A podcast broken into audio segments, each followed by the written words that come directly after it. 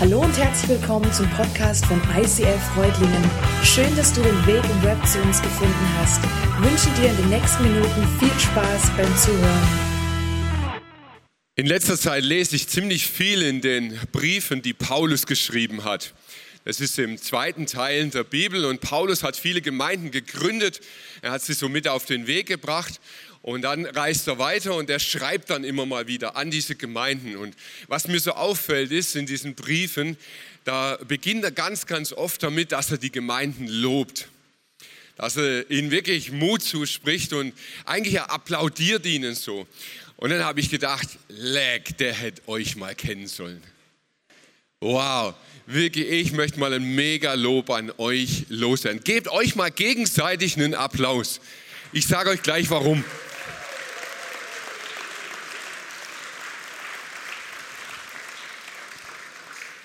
Ich finde das mega, mega crazy. Wir müssen Sonntag für Sonntag weiter nach hinten stuhlen. Wir müssen mehr Plätze machen. Wir müssen mehr Raum schaffen. Es kommen mehr Leute dazu.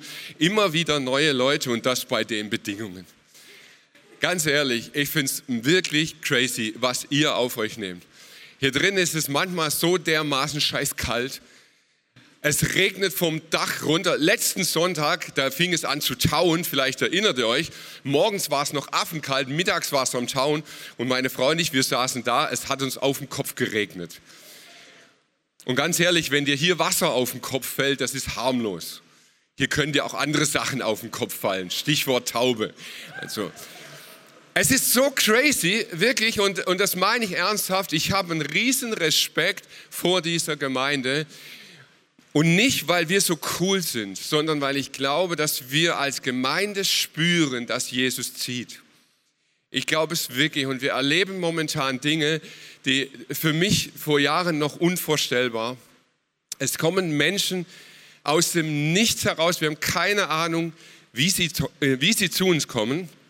Wir haben keine Ahnung, wer sie eingeladen hat. Wir hatten keine Ahnung, wo sie überhaupt die Information her hatten, aber kamen zu uns und haben gesagt, hey, ich habe mit Dämonen zu tun, ich bin belastet, könnt ihr mich befreien? Einfach so aus dem Nichts heraus. Und wir spüren gerade als Kirche wirklich diesen, diesen Zug, den Gott ausübt auf uns und wir wollen das als Gemeinde annehmen, wirklich. Wir wollen wirklich diesem Magnet Gott uns entgegenstrecken und sagen, ja, wir wollen uns auch ziehen lassen. Und ich finde es eben wirklich cool, dass ihr diesen Schritt mitgeht, völlig unabhängig jetzt der äußeren Bedingungen, die hoffentlich irgendwann mal anders werden. Vater, und, und dieses Lied war für mich gerade eben so, so beispielhaft. Mutig kommen wir vor deinen Thron weil wir freigesprochen sind durch deinen Sohn. Und ich danke dir, dass das so ist, Herr. Ich danke dir, dass wir die Möglichkeit haben, als Kirche uns zu versammeln, dass wir wieder, dass wir dich anbeten können, dass wir zusammenrücken können, dass wir nicht auf Distanz gehen müssen mit Masken und allem, was wir schon hinter uns haben, Herr, dass wir wirklich diese Freiheit genießen dürfen und Celebrations feiern dürfen, deine Gegenwart feiern dürfen, dich feiern dürfen. Vater, danke, dass das möglich ist. Danke, dass du uns das schenkst, jeden Sonntag aufs Neue. In deinem Namen, Jesus. Amen. Amen. Wir sind eingestiegen in diese Serie mit einem Vergleich. Und wir haben gesagt, hey, das, das Leben ohne Jesus oder bevor du mit Jesus unterwegs warst, ist wie so das Fahren auf der Autobahn. Die Autobahn steht für ein selbstbestimmtes Fahren. Ich habe mir ein Ziel ausgesucht. Ich gehe im Leben meinem Ziel nach. Das ist für die meisten Menschen einfach Glück zu finden, Lebensglück zu finden. Und dieses Glück, das suche ich möglichst schnell, Vollgas, bequem, schöne Straßen, Teer, wenig Pausen. Und wenn, dann sollten die auch noch irgendwie Party sein, schöne Raststätte, gemütlich. Das war so Autobahn, Sinnbild, Leben ohne Jesus. Und wir haben gesagt, wenn du dich für Jesus entscheidest, mit ihm gehst, dann gehst du off-road. Dann verlässt du diese Autobahn. Das ist das Sinnbild dieser Serie, wo wir drinstehen. Und das Krasse ist, wenn du also Jesus dein Leben anvertraust, dann passiert ein Besitzerwechsel. In der Bibel heißt es, denn wir gehören nicht uns selbst. Und da möchte ich einfach ganz kurz mal an dir rütteln, dass du dich selber mal fragst, ob du dir dessen eigentlich wirklich bewusst bist. Ich glaube, wir können unser Leben lang so irgendwie so ein Volkschristentum leben. Jesus ein bisschen für wahr halten, die Kirche als einen kulturell traditionellen Ort betrachten und dann unser Leben irgendwie so ein bisschen fromm ausrichten. Aber Jesus hat so einen krass anderen Anspruch. Er sagt, wenn du mir folgst, dann gibst du mir dein Leben. Dann gehörst du nicht mehr dir selbst, dann gehörst du Jesus Christus. Und je nachdem, wo du gerade stehst, ganz persönlich für dich, kannst du den ganzen Rest der Predigt heute einfach vergessen und dann nimmst du nur diesen einen Punkt heute mit. Frag dich selber mal, wem gehörst du? Wo steht dein Herz? Gehörst du noch dir selber, deinen Zielen, dem, was du verwirklichen willst, dem, was du erreichen willst? Oder hast du wirklich dich selber Jesus übergeben und gesagt, Jesus, mit dir gehe ich Offroad? Offroad sagt noch nichts über die Beschaffenheit des Weges. Offroad kann mega unterschiedlich aussehen. Und einer, der das wirklich wusste, war eben dieser Paulus, von dem ich gerade erzählt habe, der die Briefe geschrieben hat. Er sagt mal von sich, ob ich nun wenig oder viel habe, beides ist mir durchaus vertraut. Und ich kann mit beidem zufrieden sein. Ich kann satt sein und hungern. Ich kann Mangel leiden und Überfluss haben. Alles kann ich durch Christus, der mir Kraft und Stärke gibt. Und lass mich das mal auf das Bild von dem Offroad über, übertragen. Offroad kann sein, es ist einfach nur genial. So eine Trekkingtour, wunderschöne Wege. Ich liebe zum Beispiel so die, die, die ganze äh, Forgensee-Gegend, Schloss Neuschwanstein und so. Und dann gibt es da super geile Wege, die sind toll ausgebaut, fantastische Aussicht, herrliches Wetter. Und du denkst so, ja, come on, Offroad ist schon richtig das sagt Paulus, das ist das, wenn wir satt sind, wenn wir Überfluss haben. Und ganz ehrlich, wer liebt das nicht? Aber Offroad kann eben auch sein, dass es irgendwie katastrophal ist. Steile Schluchten, unbegehbare Wege, Nebel. Du siehst die Hand vor Augen nicht. Es ist kalt, es ist schwierig, es ist schlammig, es ist matschig. Du verlierst die Orientierung. Das ist das, wo Paulus sagt, Hunger und Mangel erleiden. Und jetzt einfach ganz ehrlich zu dir selber sein, kannst du von dir behaupten, ich kann beides?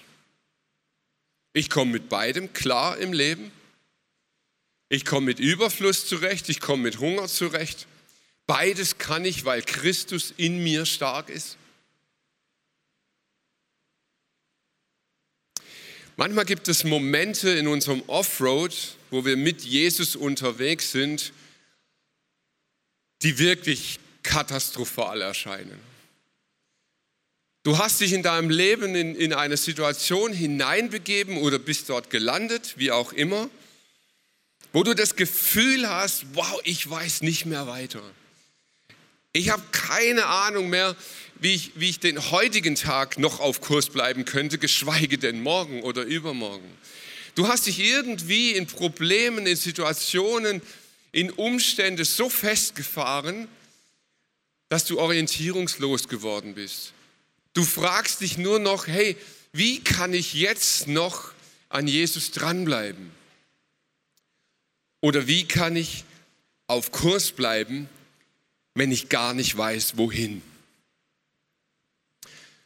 Kurze Frage von euch, wer ist heute mit dem Navi hierher gefahren? Wer hat sich navigieren lassen? Traut euch ruhig, Hand hoch. Ja, es sind dreimal so viel, die anderen strecken nur nicht. Nee. Wer von euch lässt sich navigieren, obwohl er den Weg kennt? So, und jetzt wird es mal Zeit, dass wir hier ehrlich werden. Come on, oder? Also, ich, ich mache das echt. Ich kenne den Weg ganz genau, aber ich gebe das Navi ein, weil A ist es bequem und B, das Navi sagt ja nicht nur den Weg. Also es, da gibt es ja auch Verkehrsinfo, Staumeldungen, was auch immer. Und sollte ich je auf die Idee kommen, komplett ohne Navi zu fahren, ist spätestens meine Frau, die es anmacht.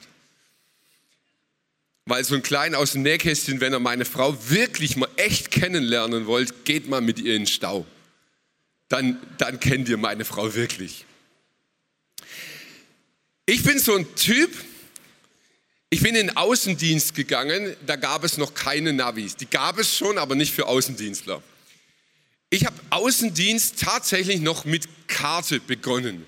Losfahren mit der Karte und dann zum Kunden fahren. Und das war Stress.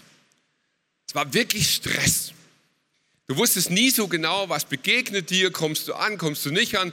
München ist easy, lernst du dann. Nürnberg ist kacke, lernst du auch. Nämlich irgendwie mega schwierig, dich durch diese Stadt da durchzuorientieren.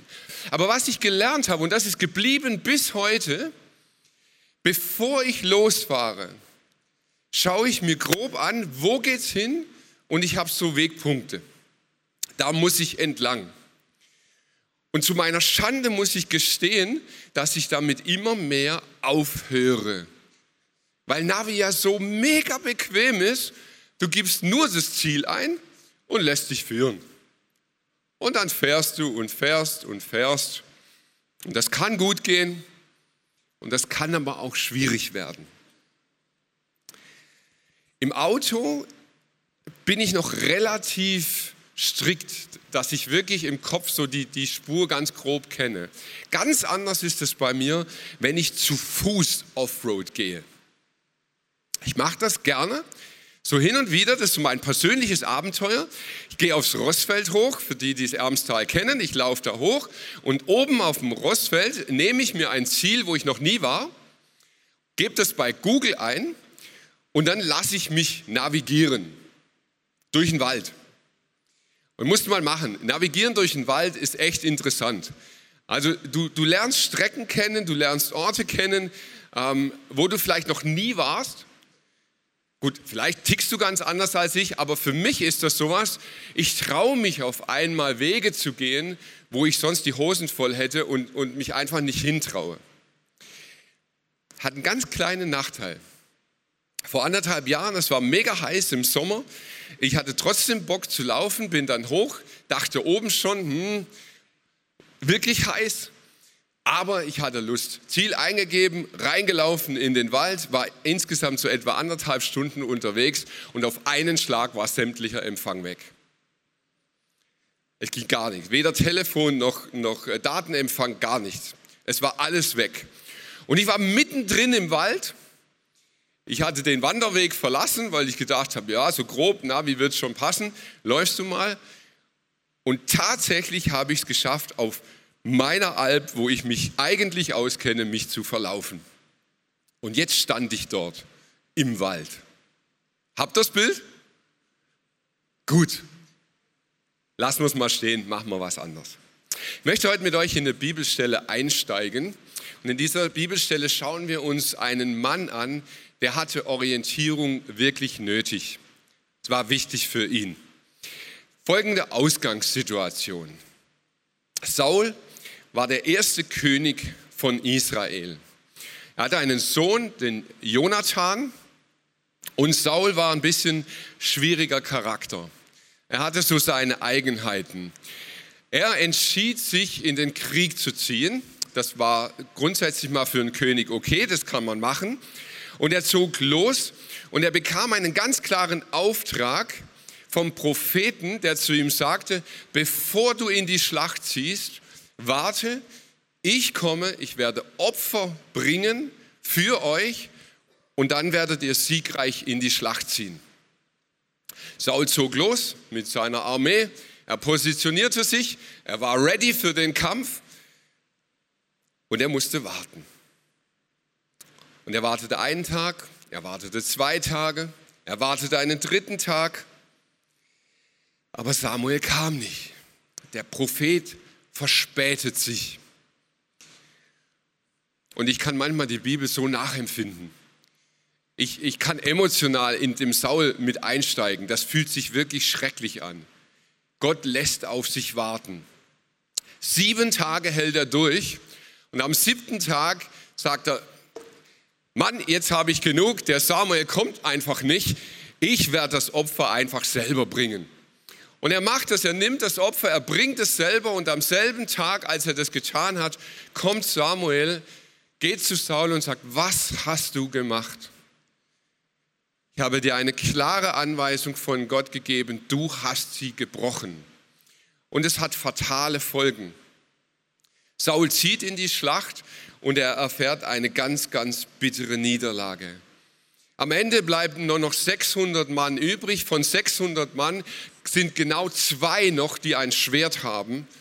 Und mit diesem Häufchen sieht er sich jetzt den Philistern gegenüber, die mit 3000 Streitwagen, 6000 Mann Besatzung und unzähligen Fußsoldaten auf sie zukommen. Sie haben die Hosen voll, sie haben fürchterliche Angst und verstecken sich in Höhlen drin. Jonathan, der Sohn von Saul, tickt ein ganz klein bisschen anders. Dort steigen wir ein. Sie, sie sind kurz davor, die Philister sind schon in der Region, sie haben Angst, sitzen in der Höhle, das ist die Ausgangssituation. Jonathan sagte nun zu seinem jungen Waffenträger, komm, wir wollen hinübergehen zum Wachposten dieser unbeschnittenen Helden. Wer weiß, vielleicht hilft uns der Herr, denn für ihn spielt es keine Rolle, ob wir viele oder wenige sind. Jonathan verlässt die Höhle. Jonathan macht sich auf, er geht aus der Höhle raus, er sagt zu seinem Waffenträger, hey, komm mal mit, komm, wir ziehen los und wir schauen mal, ob Gott nicht mit uns geht.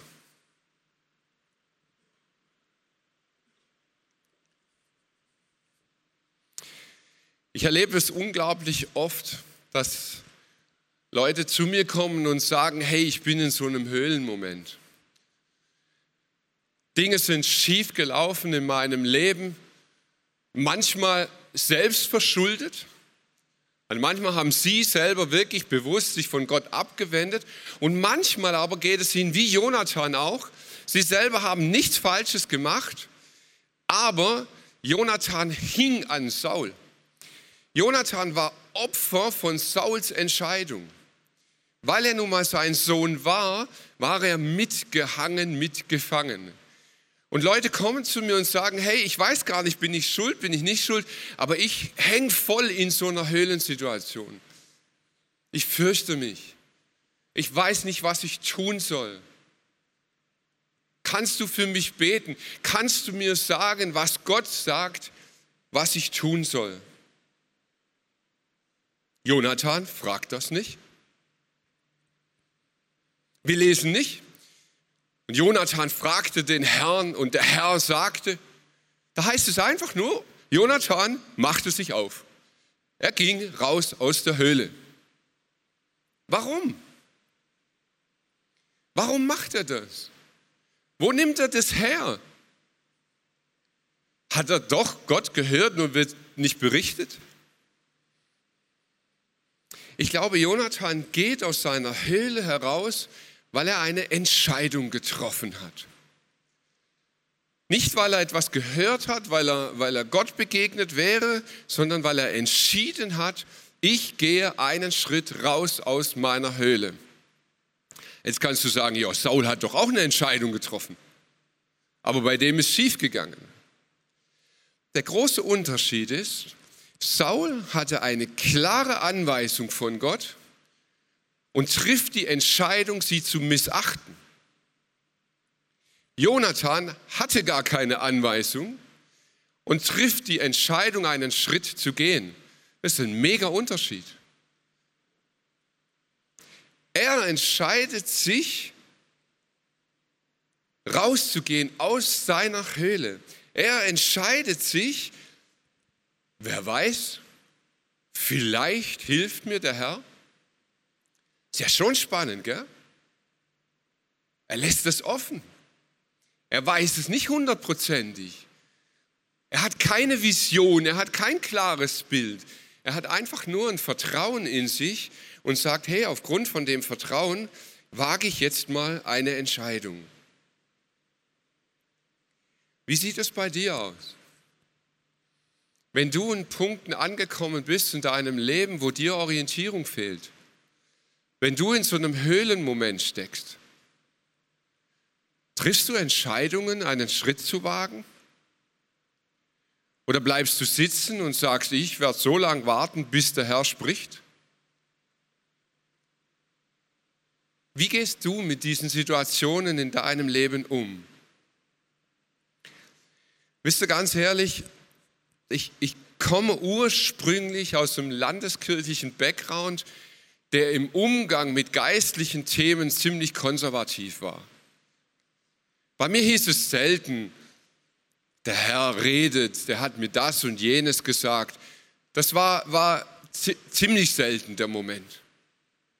Heute, hier im ICF, lebe ich in einem Umfeld, wo das normal ist.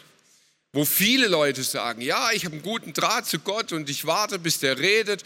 Und wenn du dann uns mal so gegenseitig zuhörst, dann hast du das Gefühl, das ist das Normalste der Welt, dass Gott zu jeder Situation irgendwie sagt, wo es lang geht.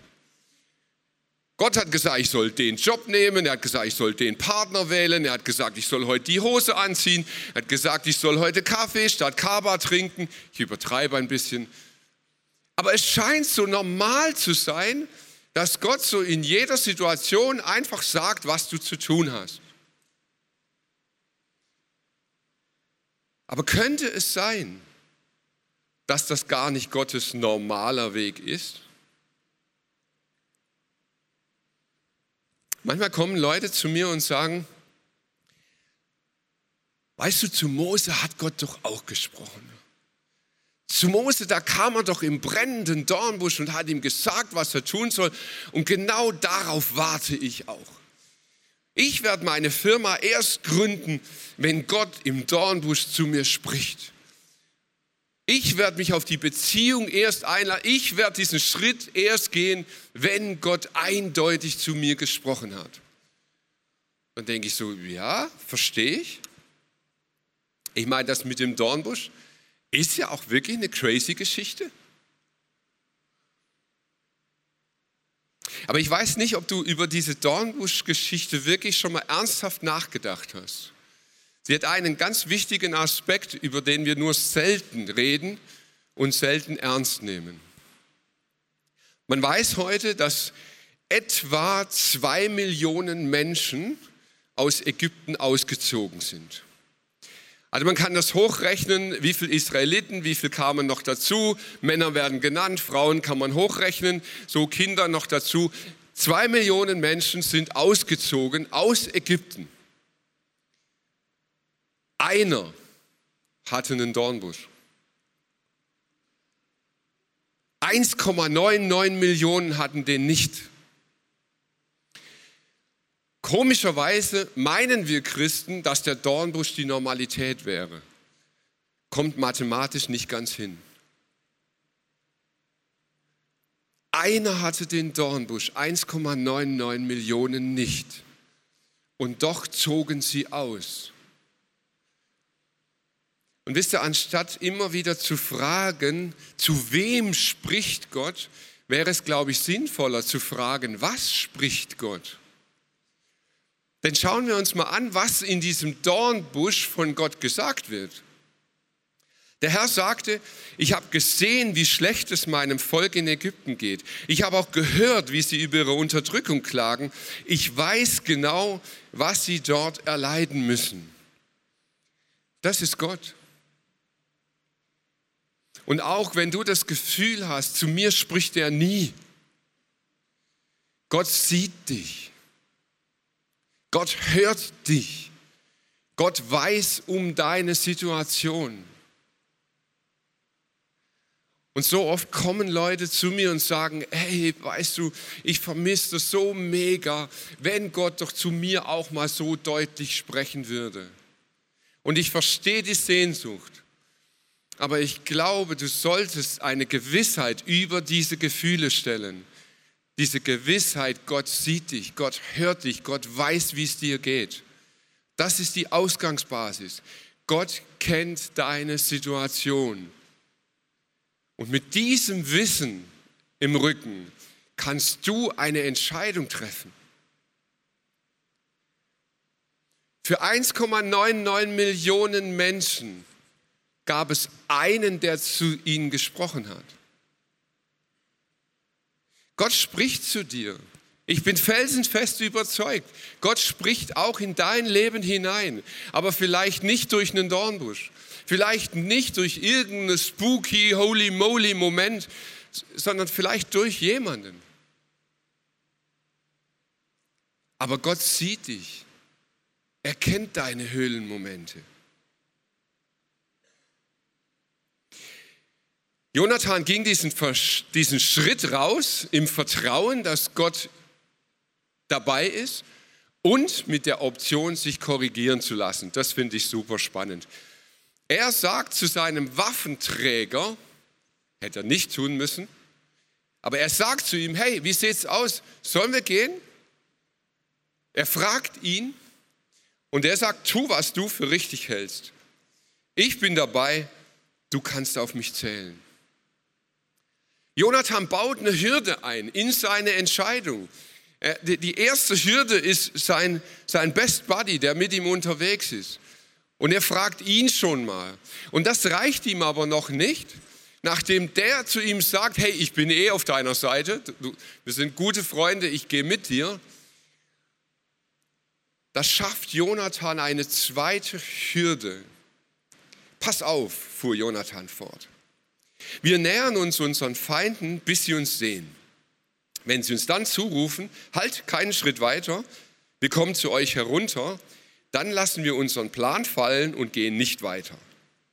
Wenn sie aber rufen, kommt doch herauf zu uns, dann wollen wir hinaufsteigen, denn das soll für uns ein Zeichen sein, dass der Herr uns den Sieg über unsere Feinde schenken wird.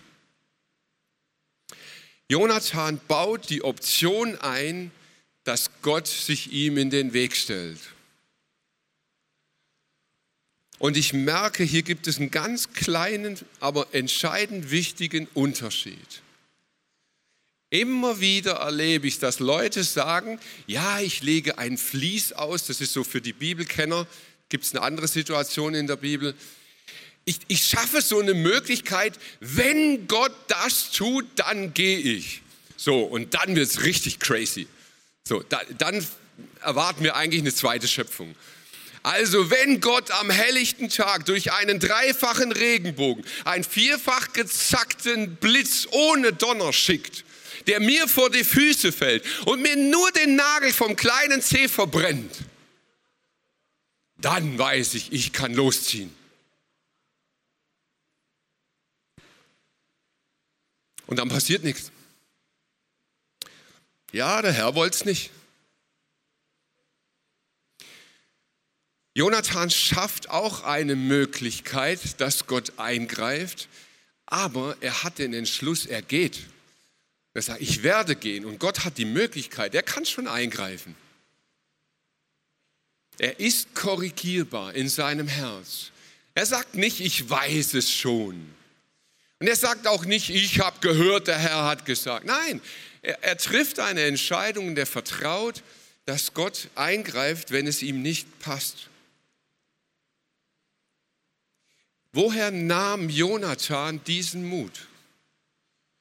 Woher nahm er diese innere Haltung, so krass, so tough seinen Weg zu gehen? Wir kommen zurück auf die Alp. Ich war da mittendrin im Wald und tatsächlich, das ist mir vorher noch nie passiert. Bei uns, anderswo schon, aber bei uns, dass ich mich da verlaufe, ist mir echt noch nie passiert vorher. Aber es war so, ich bin ein paar Mal im Kreis, ich kam wieder an der gleichen Stelle raus und irgendwie dachte ich, Mann, das gibt's doch gar nicht. Äh, immer noch kein Handyempfang, das könnte jetzt echt dumm werden. Und ich hatte mich wirklich orientierungslos verlaufen. Jetzt ist der Punkt aber, ich stehe heute hier. Ich renne nicht mehr im Wald rum. Ich bin, ich wäre auch verhungert mittlerweile. Wie bin ich wieder rausgekommen? Ehrlich gesagt war es ziemlich einfach. Ich kannte die Uhrzeit, weil neben meinem Handy die Uhr tat und ich konnte die Sonne sehen. Und wenn du dich ganz grob in deiner Gegend auskennst und du weißt, wo die Sonne steht, dann hast du eine Himmelsrichtung. Und wenn du dann im Kopf weißt, okay, wenn ich in der Himmelsrichtung die, dann muss ich vielleicht eine halbe, vielleicht eine Dreiviertelstunde laufen, aber irgendwann komme ich dann an einen Punkt, von dem ich mich orientieren kann. Und genau so war es. Ich lief der Sonne nach und es dauerte gar nicht so lange und ich kam an einen Wanderparkplatz, an dem es dann so eine Karte gab. Bäm, hatte ich die Orientierung der Sonne nach bis zur Karte. Das Coole an diesen Wanderkarten, wenn die da so äh, irgendwie fest dran sind an Hütten, die kann man nicht falsch rumhalten. Das ist mal echt gut. Man kann sich echt orientieren, auch wenn du kein so ein Kartenfreak bist. Und mir hat es geholfen, dann doch in adäquater Zeit wieder nach Hause zu kommen. Wenn du auf deinem Lebensweg unterwegs bist und bist mal so richtig im Chaos, wenn du festgefahren bist, wenn du im absoluten Beziehungsschlamassel bist, wenn du Dinge erlebst, wo du einfach nicht mehr rauskommst, wenn du von okkulten Dingen belastet bist, wenn du merkst, du bist am Leben wirklich gescheitert, du bist an einem Punkt angekommen, dir fehlt jegliche Orientierung, dann richte dich nach der Sonne. Jesus sagt, ich bin das Licht der Welt. Orientiere dich an Jesus. Und wisst ihr, das ist nicht kompliziert. Wirklich nicht. Jetzt egal, wie kompliziert wir Christen manchmal reden. Die Sonne zu suchen ist nicht kompliziert. Du musst nur nach oben schauen.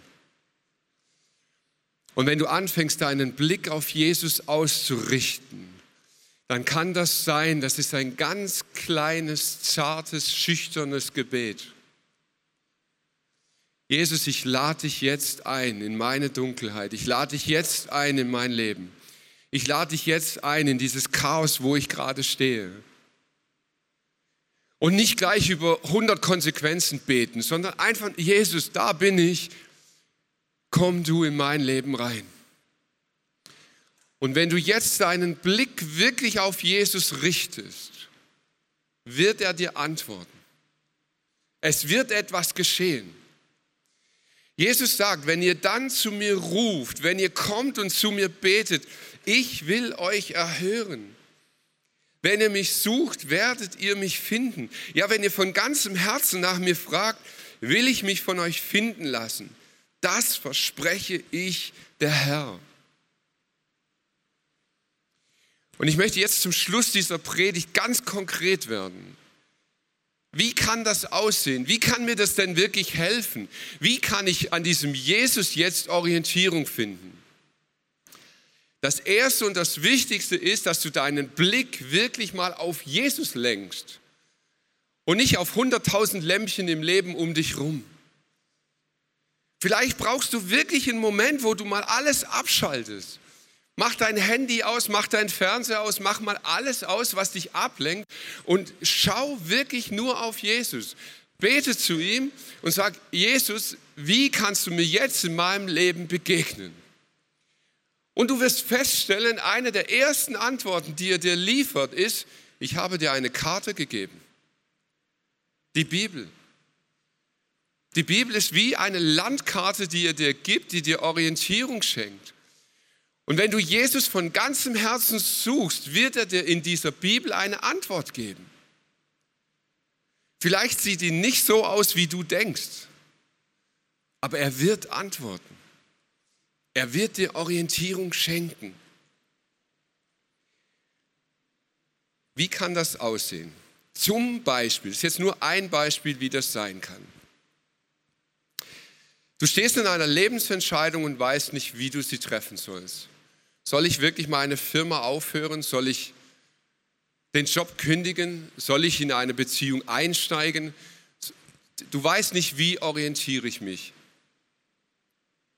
Lehrer, welches ist das wichtigste Gebot im Gesetz? Jesus antwortet, du sollst den Herrn, deinen Gott lieben, von ganzem Herzen, mit ganzer Hingabe und mit ganzem Verstand.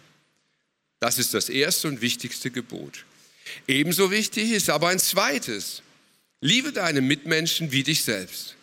Alle anderen Gebote und alle Forderungen der Propheten sind in diesen beiden Geboten enthalten.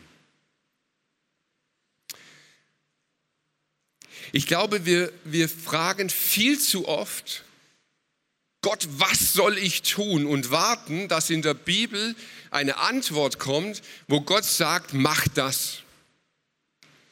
Ich glaube, dass Gott viel öfter antwortet wie bei Saul, indem er uns sagt, mach das nicht. Und wenn du weißt, was du nicht tust, kannst du eine Entscheidung treffen, selbstständig. Eine kleine Orientierungshilfe, wenn du dich entscheiden musst im Leben. Frag dich doch mal, liebe ich damit Gott? Ehrt das Gott? Wenn ich die Entscheidung treffe, wenn ich mit dem Menschen in eine Beziehung gehe, wenn ich den Job beginne, wenn ich das Haus kaufe, liebe ich damit Gott? Ehrt das Gott? Liebe ich meinen Mitmenschen damit? Ehrt das meinen Mitmenschen, meine Entscheidung? Liebe ich mich selbst damit? Ehrt mich diese Entscheidung oder entehrt das? Und wisst ihr, so simpel, ist wirklich simpel, ihr könnt es jetzt abfotografieren, mitnehmen und in jeder Lebenssituation verwenden. So simpel ist es, wenn Gott dich orientiert. Wenn du fragst, hey Gott, ehrt dich das? Ehrt es den Nächsten? Ehrt es mich? Dann weißt du, was du nicht tun solltest. Und jetzt ist Gott so weit und so groß, dass er dich entscheiden lässt.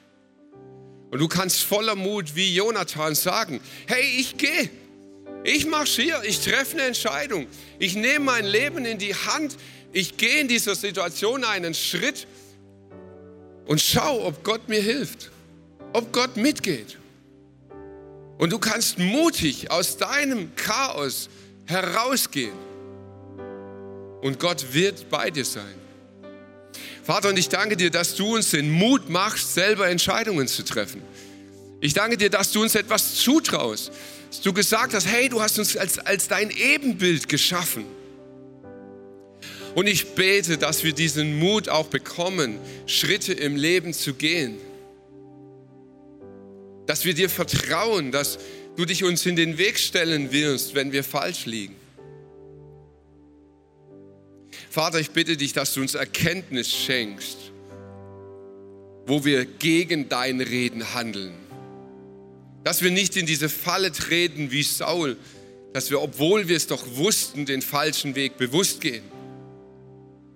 Aber ich bitte dich, dass du uns den Mut schenkst und die Kraft loszulaufen dich zu erleben, Entscheidungen zu treffen und so wie Jonathan damals dann das Wunder auch zu erleben. Danke, dass du dabei bist, Herr. Amen.